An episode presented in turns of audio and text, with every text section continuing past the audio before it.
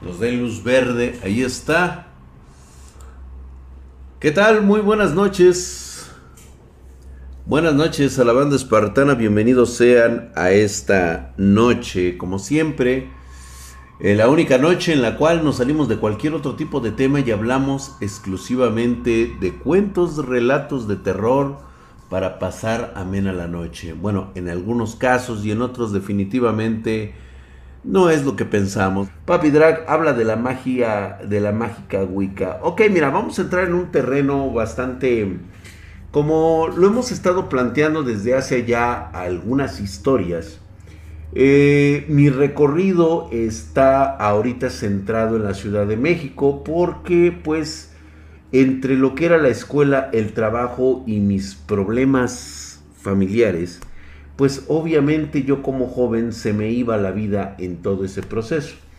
No tenía yo la oportunidad de salir y conocer más casos relacionados y por lo tanto me centré mucho en las leyendas, en las historias de la Ciudad de México.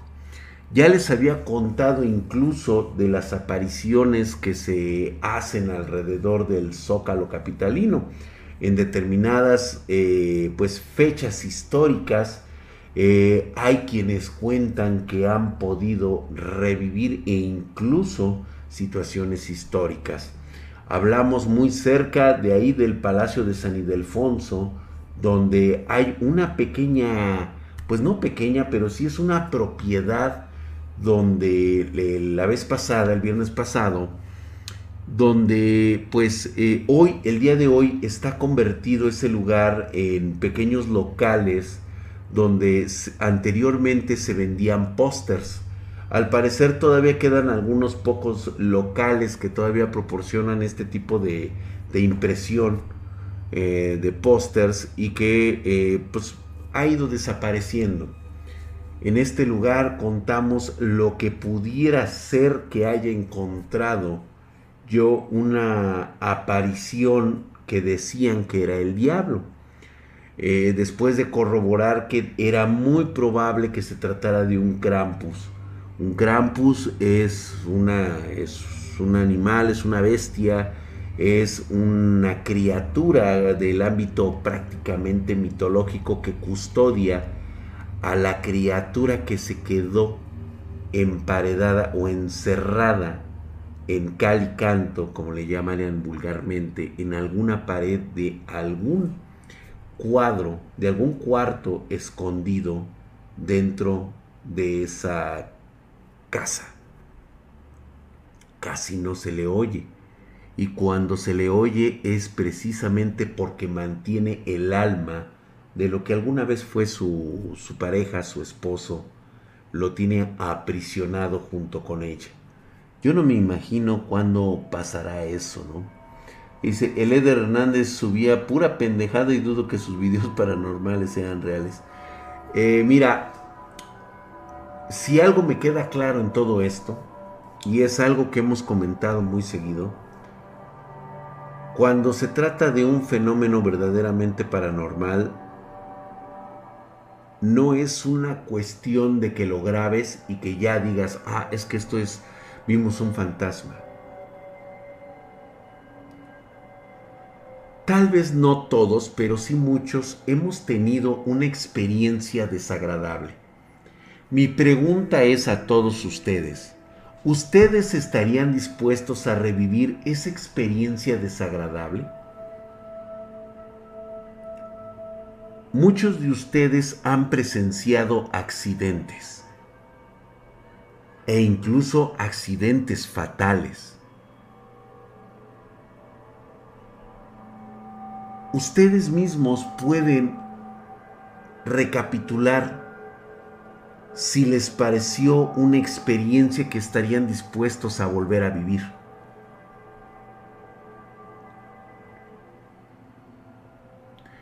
Ahora imagínate una experiencia real de un suceso inexplicable donde prácticamente te estás jugando no solo la vida, te estás jugando muy probablemente tu alma.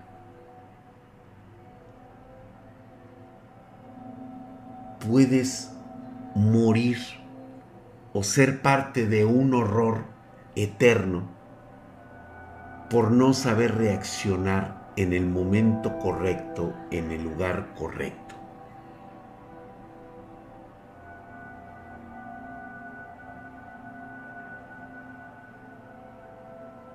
Ahí es donde está la situación.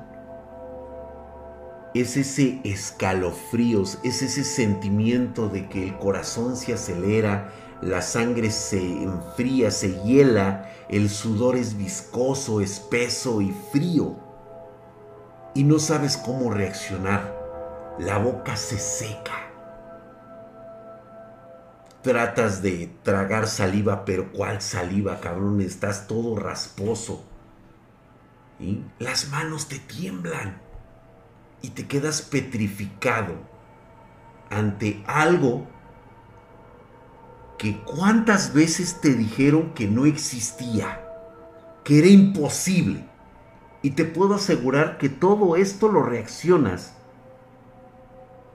en milésimas de segundo. Sin embargo, perder un solo segundo puede ser el final de todo.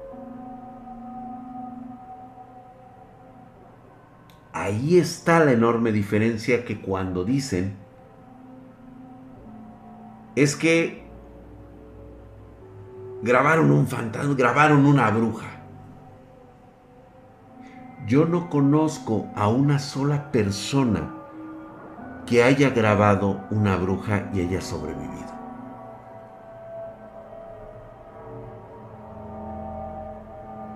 Una bruja, una auténtica Wicca, una señora de la oscuridad que ha hecho un pacto como ustedes lo denominan popularmente como satánico, es alguien que no se va a dejar ver ni fotografiar. Ella sabe quién le tomó un video, quién le tomó una foto. Te tiene vigilado por el simple hecho de estar dentro de su rango de influencia. Así de simple es. te puedo asegurar que hay gente que sí la ha fotografiado con toda la intención de mostrarla. Y justamente cuando hacen el clic, se dan cuenta en la fotografía de que ella está volteando mirándolos con una sonrisa fuera de este mundo. Unos ojos vacíos, muertos. Es la expresión de un depredador que ha encontrado a su presa y no lo va a dejar ir. Su influencia depende de ello.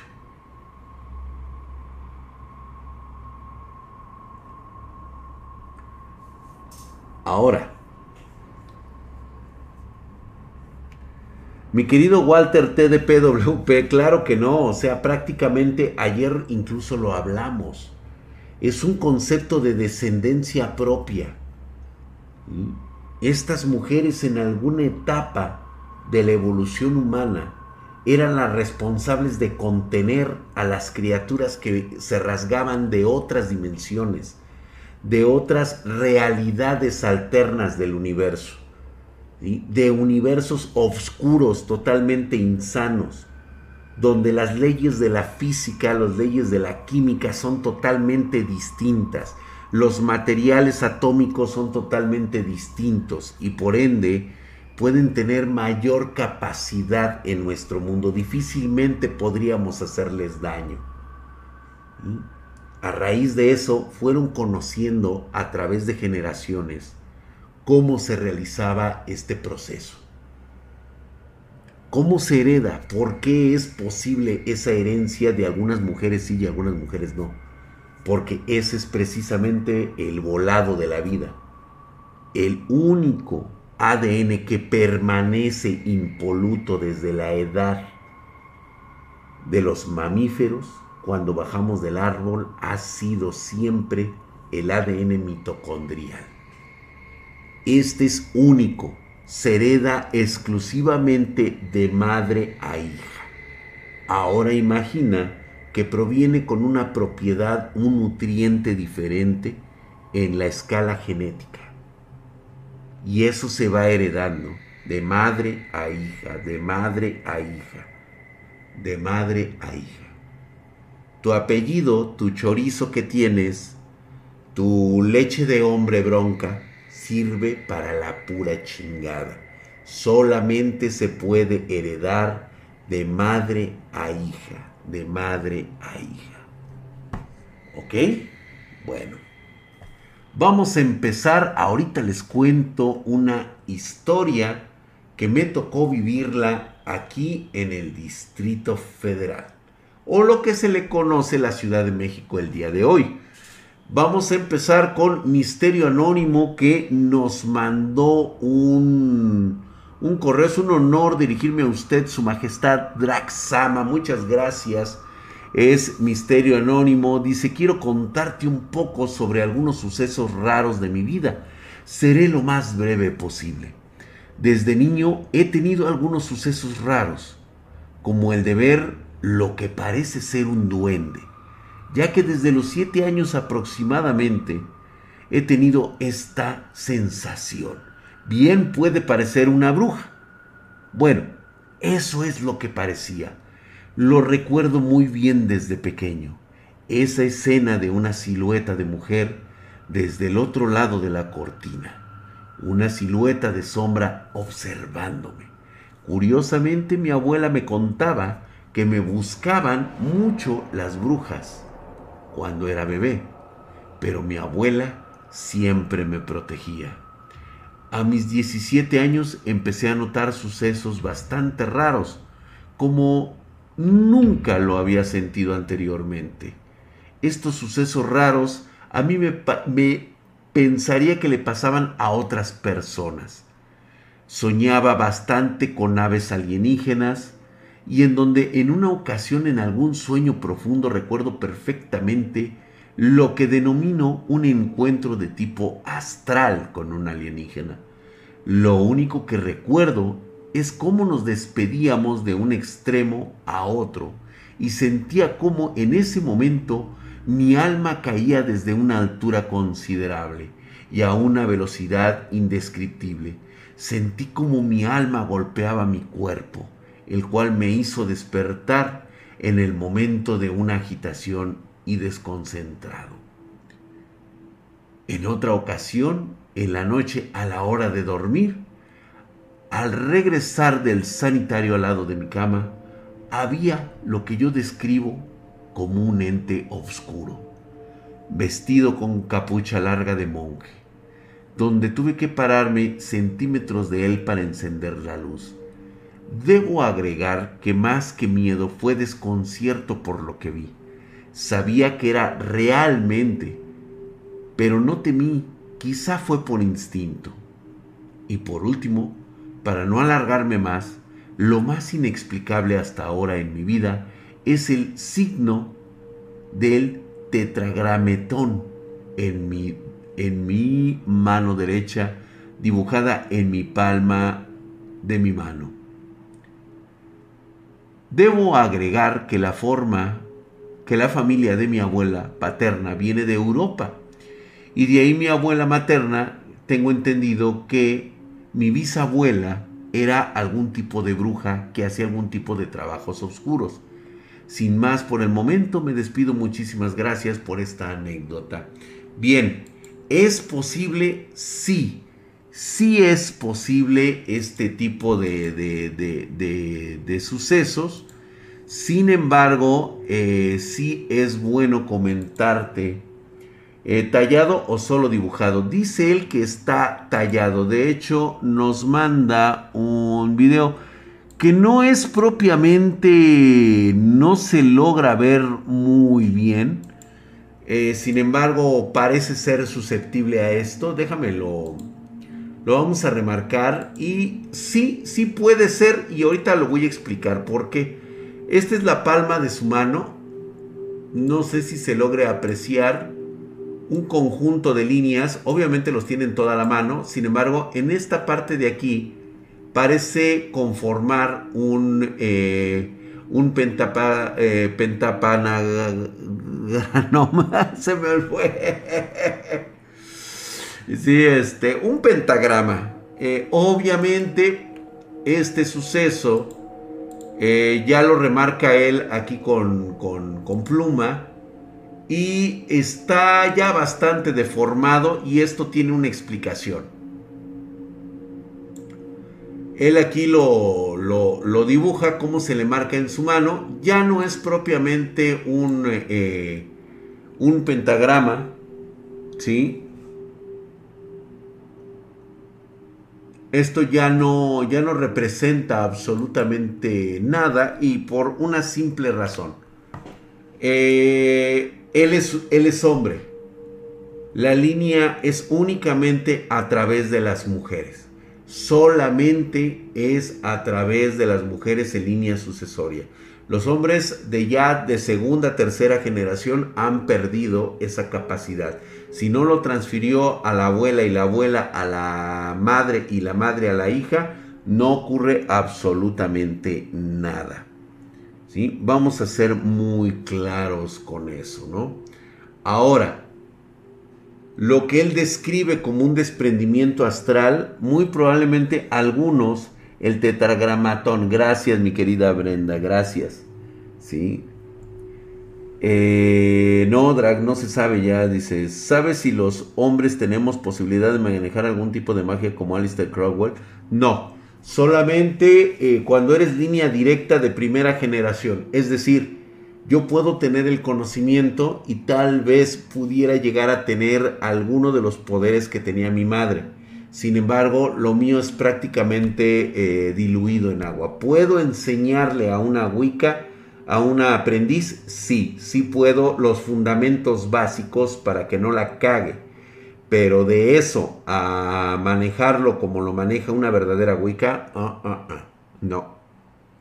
De hecho, ni siquiera mis hijas, y eso que ellas tienen bastante carga, bastante carga Wicca. Sí es eh, factible que de hecho ellas pudieran encontrar la sucesión, pero no, definitivamente no. Estamos fuera del juego en ese aspecto. Pues bueno, les platico si es posible este tipo de sucesos paranormales. Yo les voy a contar algo muy simple. Y algunos de ustedes me dirán, si les ha pasado o no. Han caído en un sueño profundo. De alguna manera ustedes saben que están soñando. Es uno de los sueños lúcidos. Pero hay algo diferente en este sueño lúcido. Ustedes no pueden hacer su voluntad en ese sueño. Así es, mi querido Gamercore. Espero que sí, que eso suceda. Exactamente, el tetagramatón lo tienes que activar, Drag. Eso es correcto. ¿Sí? A ver. Queda muy claro esto. ¿Sale? Si a ustedes les ha pasado esto, hay una razón. Muchos dicen es que se trata de un sueño lúcido ya se ha hablado mucho de ello. Sí, por supuesto, la tecnología, la ciencia de hoy nos dice que nuestro cerebro está activo. Sin embargo, solamente pueden decirnos las áreas que tienen esta actividad, mas no nos pueden decir lo que estamos soñando. Aquí es donde entra esa segunda parte de la ciencia que normalmente en este momento con la tecnología que tenemos actualmente no es posible verificar. Nuestro cerebro trabaja tanto en electricidad como en hercios. ¿Dónde estamos en cierta cantidad de hercios que emana de nuestro cerebro? ¿Con qué está conectado? a qué mundo nos hemos conectado a través de nuestros sueños. Eso se le llama una experiencia astral. ¿Puede existir el contacto? Claro que sí. Hay personas más susceptibles a esto que otras. Lo hemos hablado muchas veces. Es como una antena. Es una antena que irradia hercios, una señal que es captada por alguien con los mismos hercios que está del otro lado.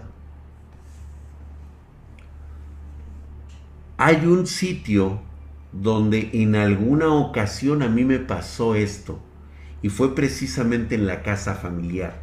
La carga estaba muy fuerte por una discusión que habían tenido la rama principal con los que pretendíamos abandonar esta pues esta racha de maldiciones.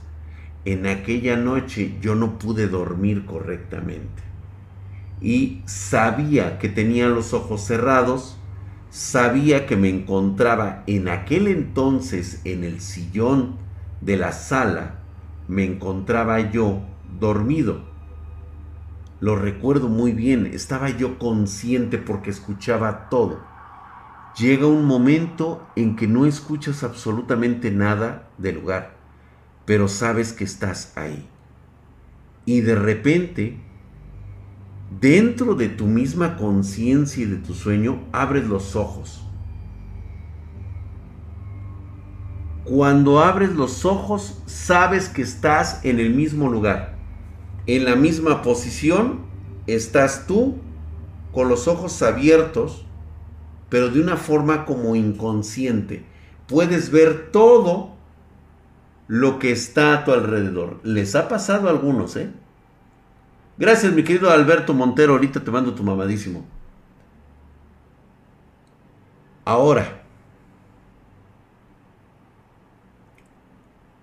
en ese instante, entras en contacto con una dimensión diferente. Es la misma donde estás. Tiene los mismos elementos, pero es como otra realidad. Es el que le llaman el velo es exactamente tu mismo, eh, tu mismo sofá, es tu mismo mundo. Pero lo que hay del otro lado del velo, del espejo. Este lugar está lleno de ruidos, de sonidos, de gente que está atrapada. Hay almas aprisionadas ahí desde hace muchísimo tiempo. Sufren dolor, sufren precariedades están inconformes y han sido consumidas. Y tú mismo lo sientes, te sientes cargado, sientes que te absorben en ese lugar. Muchos de ustedes ahorita están diciendo que lo han vivido y lo han pasado. Han estado por lo menos unos segundos del otro lado del velo. Es algo que puede llegar a pasar. Mándenme sus historias a dragspartan.gmail.com dragspartan.gmail.com Nos manda un, eh, un mail, nos manda Mauricio Mena. Buenas noches, don Drag. Me llamo Mauricio Herrera y te escribo desde la ciudad de Puebla. Me gustaría contarte algo que me pasó hace aproximadamente un año para saber tu opinión y qué mejor si esto sale de algún directo tuyo. Bueno, dicho esto, voy con mi historia. Claro que sí, mi querido Mauricio. Fue un día que mi madre y yo fuimos a hacer compras al Walmart. Todo iba bien y normal. Llegamos al pasillo donde estaban los cómics y había una señora con los que parece que era su esposo y su hija, estorbando en el pinche pasillo. Ya que se quitaron y pasamos, mi madre se siguió derecho al final de ese pasillo. Yo me quedé exactamente en medio, hojeando un cómic de Batman, y de pronto algo me hizo voltear a donde estaba mi madre, y me fijé que ya estaba del otro lado del pasillo estas personas, que no dejaban pasar momentos antes. Lo que me sacó de pedo fue lo que no sentí ni vi en ningún momento que pasaran atrás de mí. Fue una cuestión de menos de un minuto y cuando volteo para atrás sentí un pequeño escalofríos. pues vi exactamente a las mismas personas en ambos extremos del pasillo.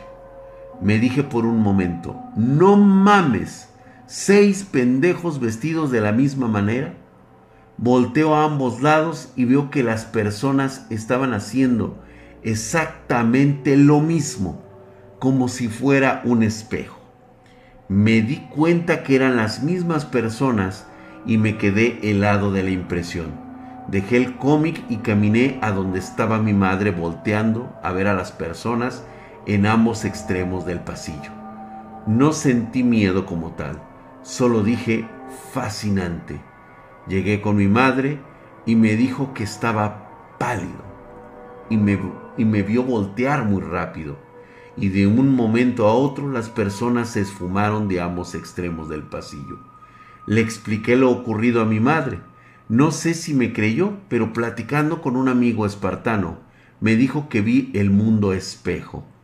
No sé si fue eso, ya que intuyo que si fuera eso se hubiera reflejado todo el pasillo, y no solo las tres personas en especial.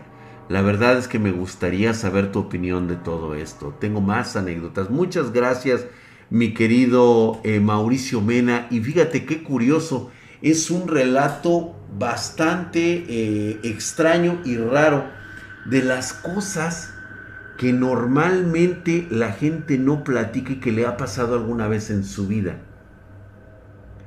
Lo que tenemos aquí, y voy a tratar de ser lo más, pues, este, tactible o más, voy a procurar tener mucho tacto en hacer referencia a esto es que cuando te sucede esto, significa que estas personas estuvieron negociando con algo, jugando con algo, o posiblemente sean parte de un ritual de algo. Lo que tú viste fue la consonancia que tienen con otra realidad. Esta consonancia es la que les he dicho que existe del otro lado del espejo. ¿Quiénes eran esas otras personas que viste? Es muy simple. Esas otras personas que viste se les denomina como los visitantes. Los hemos hablado aquí están copiando la forma, la vida, las maneras de ser de esa familia. Están atrapados en ese lugar. ¿Te diste cuenta que no tenían las reglas propias de la sociedad? Tú mismo lo dijiste, castraban porque no se daban cuenta que estaban estorbando estas entidades no entienden nuestro mundo. Cuando son nuevas en este lugar, en este plano, no entienden por qué hacemos lo que hacemos. Solamente quieren vivir de este lado. Para ellos el bien y el mal no existen como tal, simplemente se transfieren. Usan un cascarón como sería el cuerpo de estas personas y lo que pase con la conciencia, el alma, los hercios que emanen de ese cerebro, pues simplemente desaparece.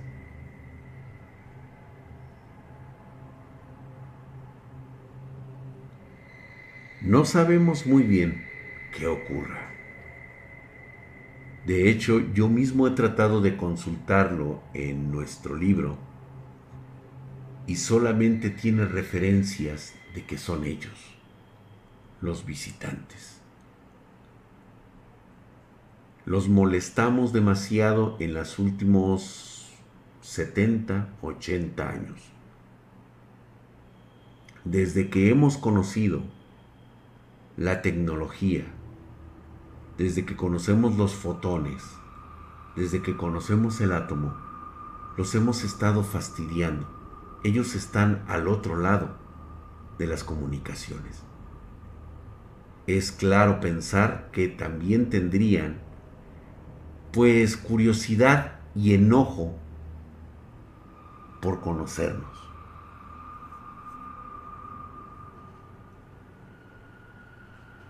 Yo nunca dije que fueran los vecinos, güey.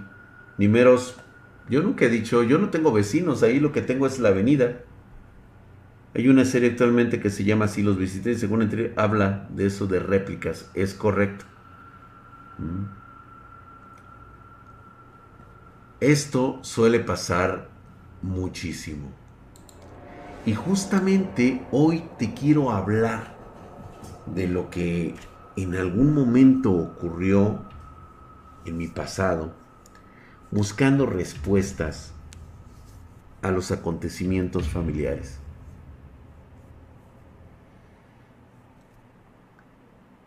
Ahora, muchos años después, me pregunto si todavía habrá personas que los vean, los escuchen y terminen mal de la cabeza. A veces interpretar el miedo no solamente es contar una anécdota, una historia de un suceso paranormal que te pasó, el día que te espantaron, el día que te asustaron. A veces es tal el trauma de vivir un suceso paranormal único que las personas lo niegan en su cerebro, procuran no pensar en ello, se vuelven e incluso alcohólicas o drogadictas. No pueden manejar lo que vivieron, porque incluso llegan a dudar de su propio juicio llegan a dudar lo que realmente les pasó. Era imposible, mi querido Fere 11, no lo hubieran visto. Tal vez hubieran volteado a verlo, pero ya estaban de este lado. Es muy raro que ya estando de este lado hagan algo. Mm. Bueno, para muchos que no sepan, aquí en la Ciudad de México, por lo menos hay tres colonias tres, tres colonias en la Ciudad de México que fueron construidas arriba de un cementerio. Desde 1525 hasta 1846.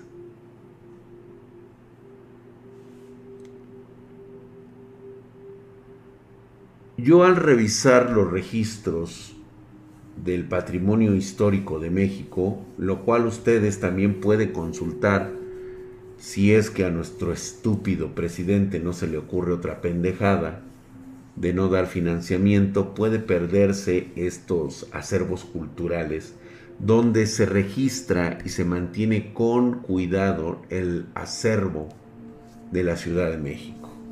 En el antiguo eh, cárcel de Lecumberri, en el cual, curiosamente, eh, estoy aproximadamente, no hoy, sino en mi pasado, en, de la casa eh, familiar, estamos aproximadamente a 5 minutos en automóvil. Esto es unos 20-30 minutos caminando. En línea recta puedes llegar al palacio o al misterioso y macabro palacio de Lecumberri, este lugar que aprisionó a tantas almas malditas así como tantas almas inocentes. Justo ahí estaba yo revisando porque había escuchado rumores de sucesos que ocurrían en una colonia. De hecho, eh, les puedo comentar que eh, hay una parte de la colonia Doctores de la Ciudad de México y justamente a un lado del Panteón francés, muchos ya se están dando una idea de dónde es esto, se encuentra la colonia Doctores. Justamente ahí donde están las clínicas siglo XXI, donde está todo esto rodeado, pues bueno, pueden ustedes buscar la fachada del panteón de Campo Florido. este panteón ha estado ahí todavía a pesar de que fue cerrado en 1846. ¿Por qué llegué yo a este lugar? Me decían que ahí se aparecía un perro del infierno. Era imposible. Un perro del infierno tiene que venir acompañado de un familiar. Forzosamente. Es decir, tiene que haber un alma maldita anclada con el perro. Esto significaba que había alguien ahí en ese lugar que tenía una maldición. Pero si inmediatamente, o lo que se conoce hoy en chinga, me dirigí a aquellos lugares. Obviamente la colonia Doctores no era lo que es hoy en mis tiempos era un poco más tranquilo poder caminar por esas calles. De hecho, este, por ahí hay unos, este, por ahí está incluso el Museo del Juguete, que me gustaba mucho visitar. En el tema del canal está cosa, sí, hombre, perdóname, güey. ¿Sale? Drag, ¿pueden existir perros del invierno como los de Alucard de Helsing? Este, no propiamente, pero están muy cerca. O sea, se debe mucho al folclore que se llama. Cuando me dirijo a este lugar, eran aproximadamente las 6 de la tarde. Eh, ya no les diría para que no se vayan a meter en pedos en esa colonia, porque ya no es lo que es hoy. Ese lugar cerca de lo que había sido el panteón de Campo Florido, hay una presencia que se siente desde el momento que pasas por una determinada vecindad.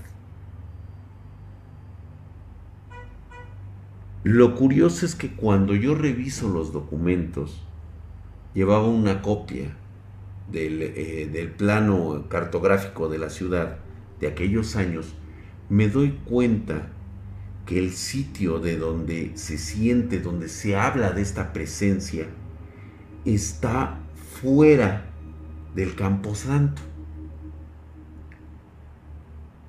A escasos 50 metros del Camposanto.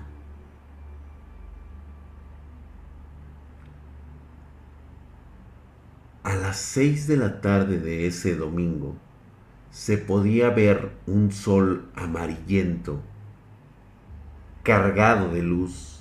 No lo podías ver más que por sombra, porque el reflejo de la banqueta te pegaba directamente en la cara. Y podías escuchar las hojas cayendo. Si en algún momento determinado escuchabas las avenidas, era porque estaban muy lejos. El ambiente era cargado.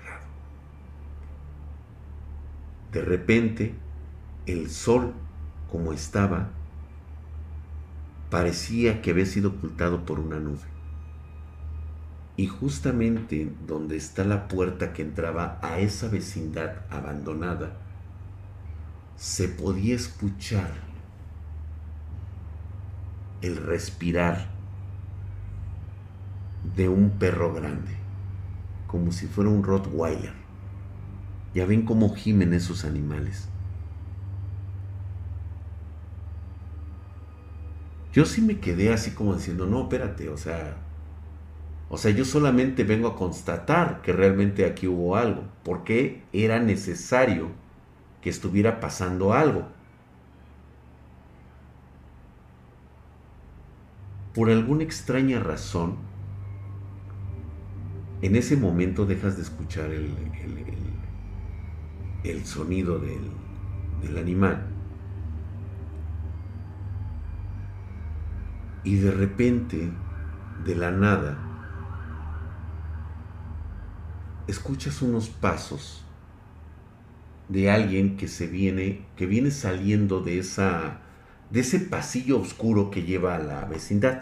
Esta vecindad eran de esas vecindades que están construidas sobre cemento gris, como si fuera obra negra.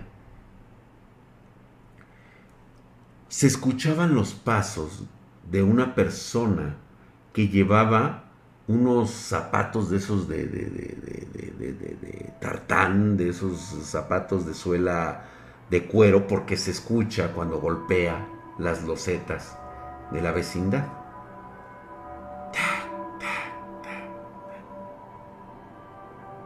De repente, como yo estaba parado en la acera, viendo la cartografía, aparece lo que a mí me pareció un ser humano, no digamos anciano, digamos una persona de mediana edad con un rostro como enfermo, un color amarillo pálido y la piel muy, muy, pero muy estirada. Parecía de plástico. Y en ese momento, cuando yo lo veo, luego, luego, mi símbolo de, de, de, de Karina, juraría que sentí como una corriente eléctrica. Se puso en guardia. Y aún recuerdo cómo exclamó esta entidad o este ser humano. Sí. ¿Se le ofrece algo, joven? Verga, cabrón. Ay, güey los ojos, parecía que tenía derrames en los ojos, güey. O sea, no se le veían lo blanco, sino que se veía como si tuviera una escamación verdosa, oscura, en los ojos. Y así me vio. Así, güey. O sea, cabrón. Yo dije, no, si hay gente culera viviendo en la colonia, doctores, pero dije, no como esta, cabrón. ¿Sabes qué parecía? Parecía de esas gentes que se inyectan los ojos de negro últimamente. Ya ven que los chavos que se han quedado ciegos. Así. Inyectándose como, como, pero así, o sea, saltones los ojos. Y me preguntó, ¿usted no viene nada a buscar aquí? puta, güey, cada que me hablaba, sentía así, pero así que me, como que me acuchillaba con un odio. Y le dije, no, no, no, no, no, señor, está equivocado, yo solamente estoy pasando por aquí. Estoy buscando dónde estaba el antiguo panteón de este de Campo Florido. Ándale, como el de los darquetos, cabrón, pero ya una persona grande. Y en ese momento, esta persona sí, pero perdió la sonrisa. Y no, lo único que me dijo es, lárgate de aquí y retírate sin escándalo. Y en ese momento, güey, te lo juro que podía sentir el aliento de un perro. ¿Y sabes por qué era de un perro? Porque me llegaba el tufo de comida, o sea, de carne podrida, güey. Y se escuchaba...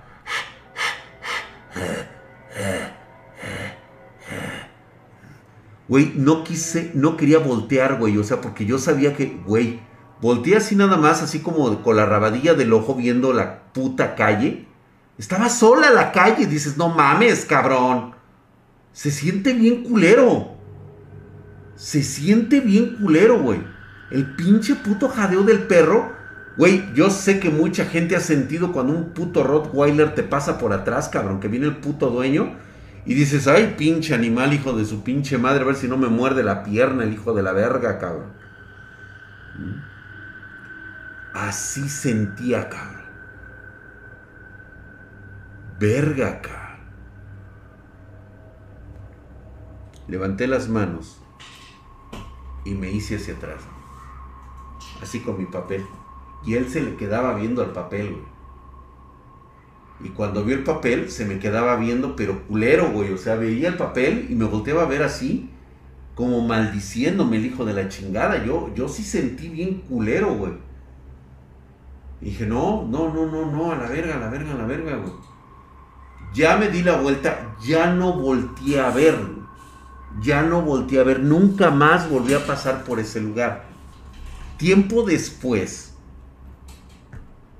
no volví a pasar, pero sí estuve por ahí cerca de esa calle porque yo quería saber quién era esa persona. Güey, estaba yo desesperado, tenía algunas cuestiones que yo quería saber.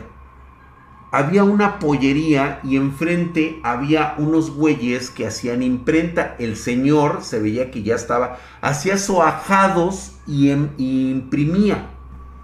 Y se ve que el señor ya estaba muy, muy, este, con muchos años ahí en la colonia. Al de la carnicería le pregunté y al señor este de los hojados también le pregunté y los dos coincidieron en la misma situación. La puerta donde yo había visto hacia adentro, me dijeron, hijo, es imposible esa puerta, está clausurada desde hace más de 70 años. O sea, Nadie ha abierto esa puerta porque nadie ha podido reclamar lo que quedó de esa vecindad. Como puedes observar está cerrada, no hay nada en la parte de arriba, está todo destruido y lo que queda está en medio de todas las casas. O sea, esa es la única entrada hacia el terreno. Lo han querido comprar y no se ha podido.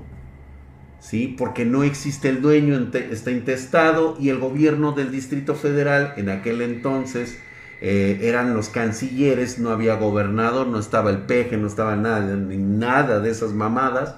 Existía un canciller de la Ciudad de México que era el encargado precisamente de dirigir todo el desmadre de la ciudad. Y no habían dado ni daban autorización y no se sabía de quién era el puto terreno y como no sabían si pertenecía, si estaba en disputa sí o no y había pertenecido al antiguo panteón del campeón florido, todo eso yo me enteré, todo eso yo me enteré, o sea, me decían que prácticamente los, las personas que se podían asomar desde sus casas podían ver que la vegetación florecía. Allí, allá adentro había un jardín muy oscuro. Crecían plantas insanas, así bien culeras, horribles, incluso se veía así como áreas negras, así de putrefacción y todo eso. Y yo decía, no mames, pero si es que ya no les conté nada me voy enterando que ahí existió un hombre que no fue enterrado en el panteón. Y no fue enterrado en el panteón porque el párroco y en aquel entonces los creyentes, allá por 1846, decían que él era el culpable. De hecho, creo que el sacerdote que, prohibió a este hombre que fuera enterrado ahí, creo que el sacerdote se llamaba Pedro Rangel. Pedro Rangel se llamaba. Pueden ustedes buscarlo en los archivos de la Ciudad de México. Pueden buscar ahorita en internet el Panteón de Campo Florido y en aquel entonces estaba Pedro Rangel, que era el como el que este el que dirigía todo eso y él fue el que eh, posteriormente debido a los escándalos de este señor se clausuró el panteón. De hecho se clausuró porque la persona que me atendía ahí o sea, el individuo que salió con esos ojos culeros y el perro, me decían que ese hombre utilizaba, era el encargado de la, del área de donde llevaban los cuerpos y los preparaban para sepultarlos, ahí junto al panteón. Y este individuo era el que sepultaba a los muertos, era el encargado de sepultarlos. Parece ser, y esto ya es parte de la leyenda, que este individuo lo que hacía era arrancar todos los órganos del cuerpo y en lugar de depositarlos al lado de los, de los cadáveres, se los daba de comer a su perro.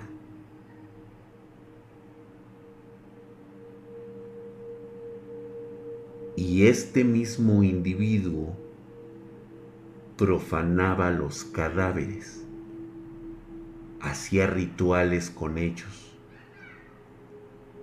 Cuenta la leyenda que una mujer que decían había sido bruja cayó en ese panteón.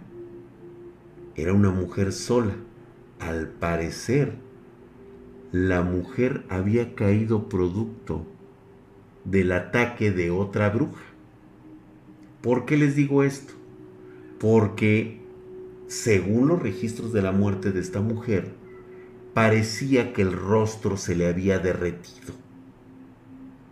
Todo el cuerpo estaba nice, menos la cara. Parecía que había tenido cera en lugar de piel y solamente había quedado el esqueleto desnudo, como si se le hubiera derretido la cara. Pues este hombre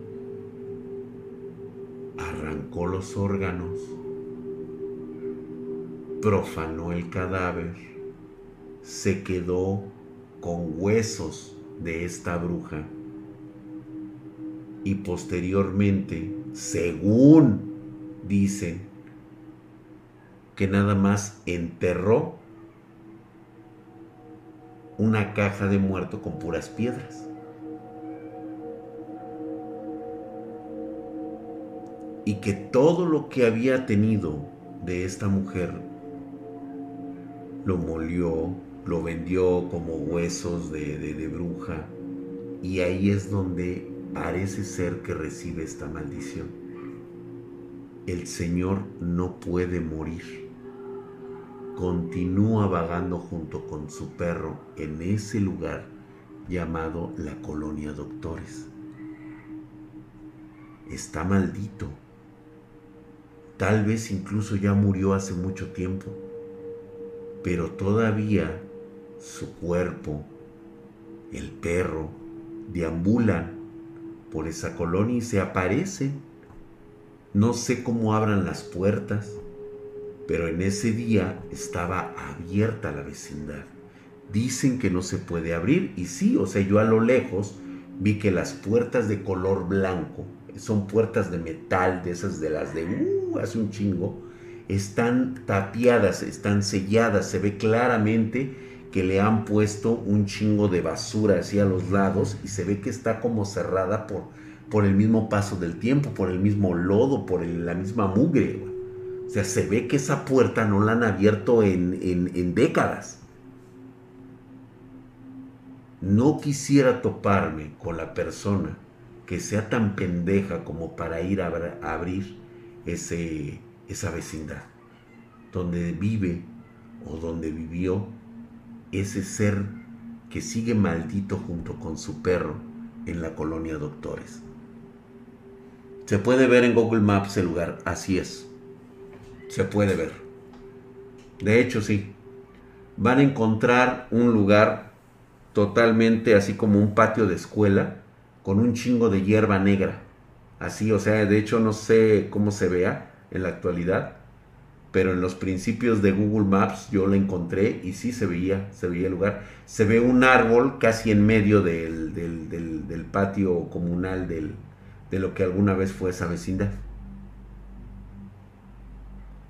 Así que tengan mucho cuidado cuando anden por esos lugares no por el simple hecho de creer que no pasa nada en una ciudad, pues va a ser que no suceda. O sea, no solamente es cuestión de pueblos, es cuestión de tiempo, lugar y situaciones.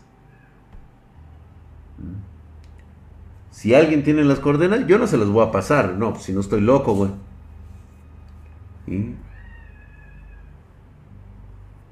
Entonces, así es como va a terminar todo esto. Gracias, mi querido Corvo 616. Ahora sí vamos a empezar con los mamadísimos. Aquí nada más presumiendo mi cuarta suscripción al canal. Muchísimas gracias, sabios y dioses mamadísimos. Ahí estamos todos hercúleos y mamadescos. Por supuesto que esto no ha terminado todavía.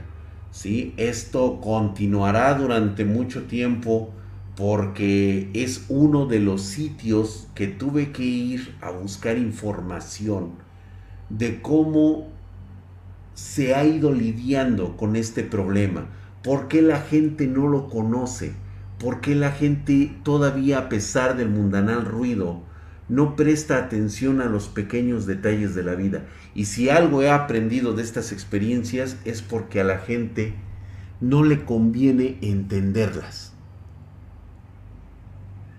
Es una forma de negarnos a nosotros mismos y evitar hacernos daño a nosotros mismos. Yo lo deduje hace mucho tiempo cuando vi que las personas, cuando tienen estos sucesos paranormales, suelen encomendarse a un Dios que no existe. Suelen encomendarse a deidades que no las van a proteger.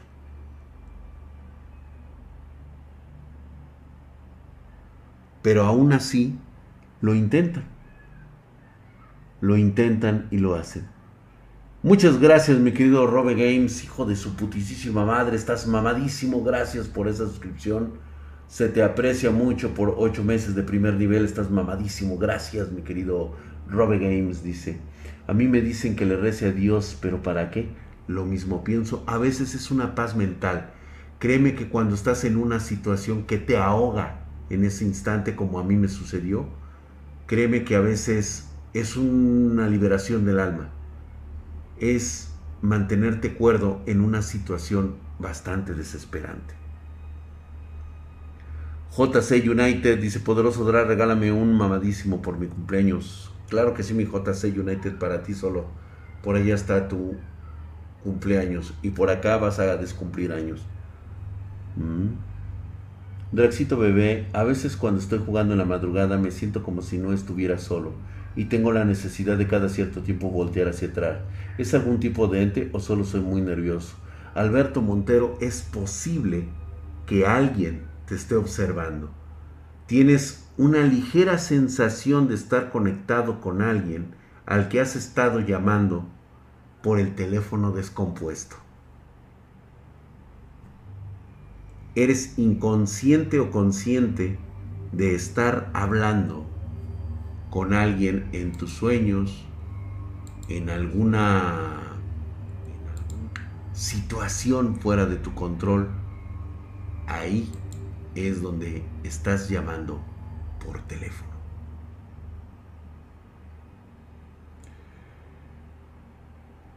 Vámonos muchísimas gracias por estar en esta noche y nuevamente reitero, hay entidades que están entre nosotros, pero no prestamos atención a esos detalles.